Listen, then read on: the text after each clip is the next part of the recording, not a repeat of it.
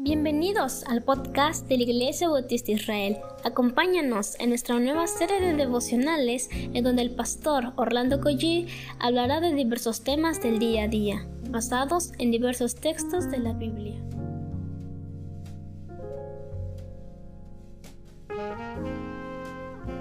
Muy buenos días hermanos, damos gracias al Señor por un nuevo amanecer. ¿Qué les parece si oramos?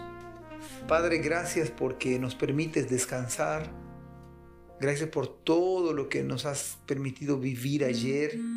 Gracias Señor, eres tan bueno, vemos tu mano obrando en nuestros corazones, en nuestras mentes, Padre.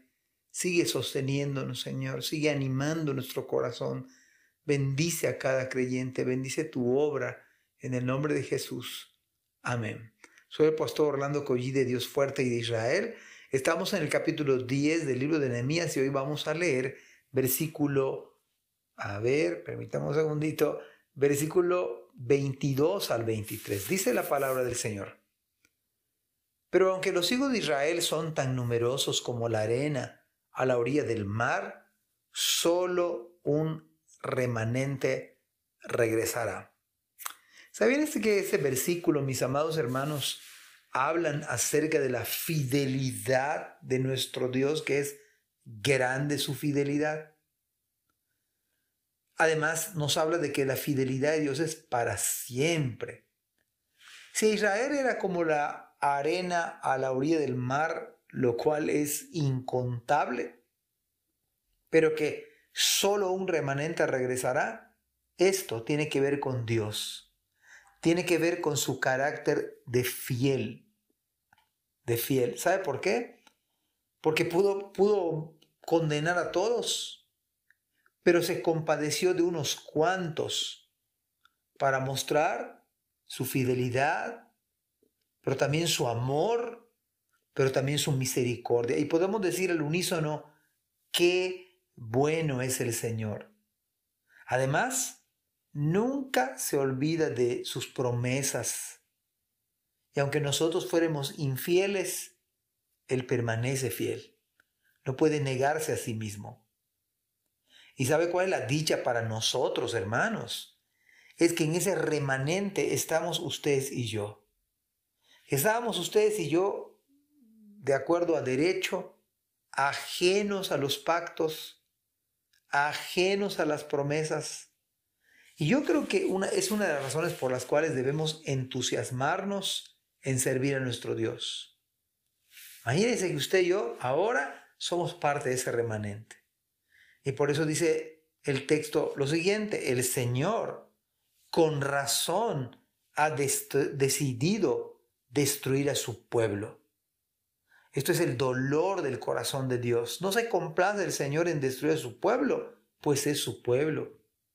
Pero a su pueblo vino, dice el Evangelio de Juan, y su pueblo no le recibió, sino todo lo contrario, lo rechazaron escondieron de él su rostro.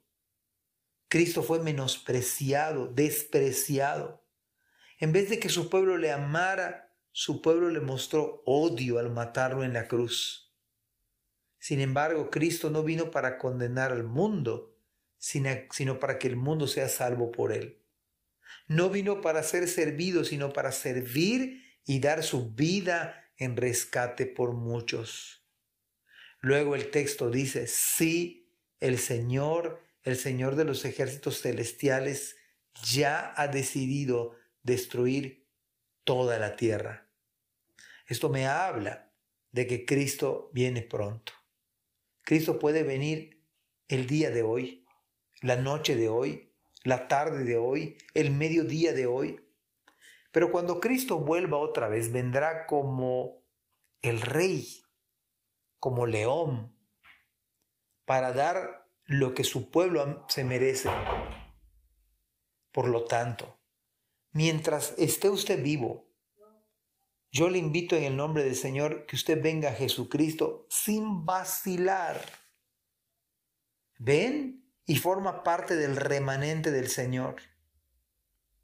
Arrepiéntete de tus pecados. Pon toda tu confianza en el Hijo de Dios para que seas parte del remanente que como dice Isaías, volverá a Sion cantando, gozo perpetuo habrá sobre sus cabezas, antes que sea demasiado tarde, antes que el Señor te llame a su presencia o bien el Señor venga pronto. Nosotros decimos, ven pronto, sí, amén. Así que, mis amados hermanos, estos versículos son maravillosos, increíbles para meditar en ellos, para gozarnos en ellos. Nosotros somos parte del remanente por la fidelidad de Dios. Nosotros somos parte ahora de las promesas del Señor por su bondad. Entonces, estos pasajes son sumamente hermosos. Y espero en el Señor que le anime más a servir y seguir a Cristo. Que Dios nos bendiga. Gracias por escuchar este podcast. Te invitamos a compartirlo y a seguirnos en nuestras redes sociales para que no te pierdas el contenido que tenemos preparado para ti. También nos puedes encontrar en nuestra página web www.ibimerida.org y contáctanos al correo ibismerida.gmail.com. Gracias por acompañarnos. Hasta la próxima.